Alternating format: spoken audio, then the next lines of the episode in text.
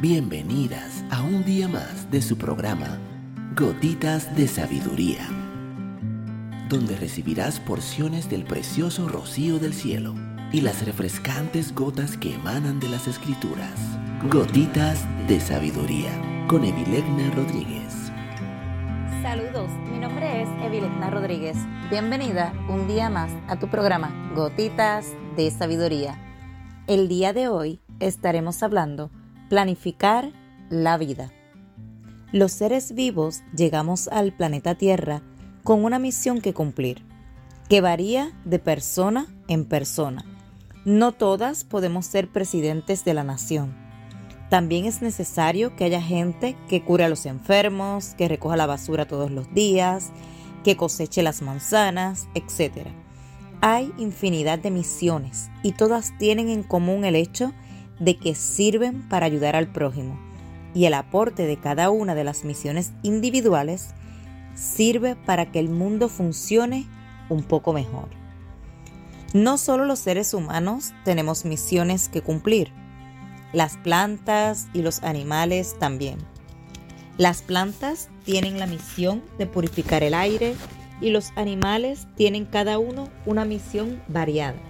A veces no son ellos mismos quienes pueden decidir cuál es su misión, sino que el ser humano les impone una misión, como ocurre cuando se pone a trabajar a una vaca en el campo.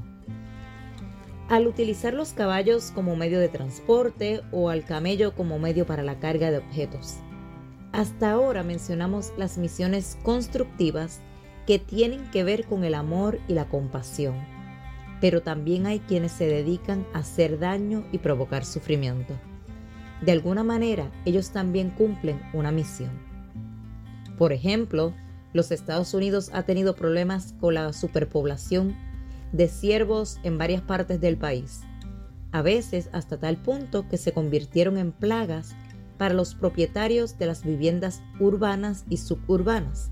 Como consecuencia de esto, se llevaron a cabo varias investigaciones científicas para determinar los métodos para controlar la población de ciervos.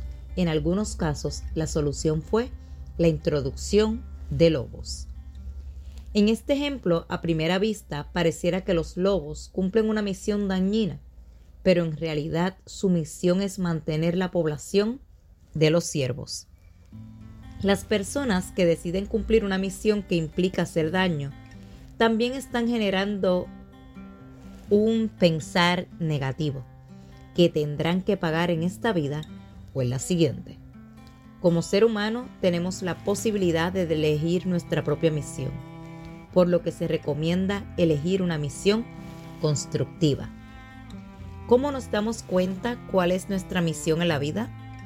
Cada una tiene que hacer su propia búsqueda personal. La misión suele estar relacionada con aquella actividad que a uno le resulta fácil y placentera. Hay quienes deben insistir y realizar una búsqueda más profunda, probando más y no desistir hasta encontrar lo suyo, mientras que otras tienen en claro su misión desde temprana edad. Hay mujeres que piensan que probar es perder el tiempo, pero si pensamos que invertimos tiempo para ganar experiencia, es algo que vale la pena. No hay que esperar a que las soluciones vengan a uno, sino salir en busca de ellas.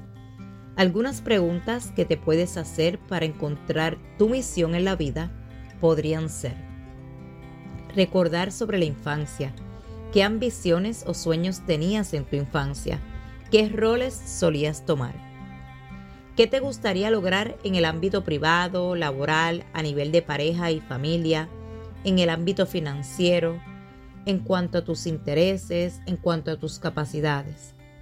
¿En qué ayudas y te sientes bien haciéndolo? ¿Qué capacidades y habilidades tienes? ¿Qué actividades o tareas has hecho y te hacen sentir contenta y satisfecha en tu vida? ¿Quién más ha estado involucrado?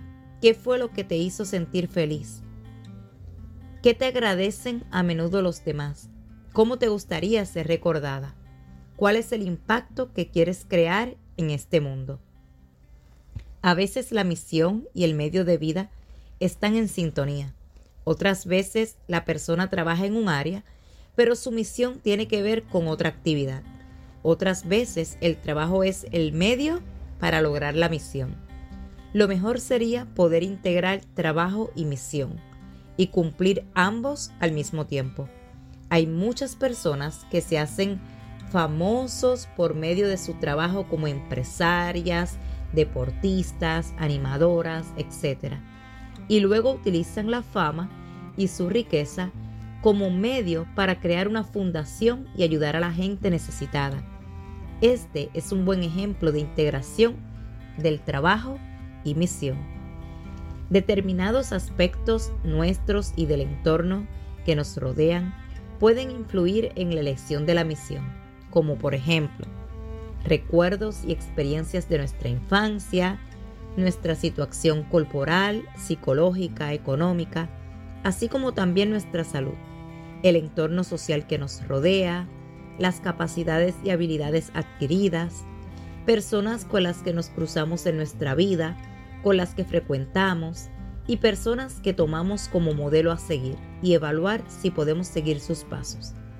Es importante que la misión esté relacionada con una actividad que esté a nuestro alcance. Está claro que vamos a tener que trabajar para lograrlo, pero la idea no es elegir una misión el cual no nos sea casi imposible lograr o que nos propongamos lograr en un intervalo de tiempo utópico, ya que de esta manera solo cosecharemos insatisfacción y desilusión por no poder lograr la misión y a la larga nos puede hacer caer en una depresión. Algunas mujeres reciben influencia externa en cuanto a la elección de la misión, ya sea porque no tienen en claro cuál es su misión y por eso adoptan la misión de otra persona cercana o se deciden por una misión con el objetivo de recibir el reconocimiento de los padres, familiares u otros conocidos. Esto puede ser contraproducente, ya que esas personas no necesariamente se sienten identificados con la misión y se dejan arrastrar solo por la corriente. Cuando aparezcan los primeros obstáculos, falta esa motivación y perseverancia necesarias para sobreponerse y de este modo pueden sentirse frustradas y desbordadas fácilmente. Si esta gotita de sabiduría ha bendecido tu vida el día de hoy, te pido que la compartas con otra mujer y te espero el día de mañana en nuestra próxima gotita de sabiduría.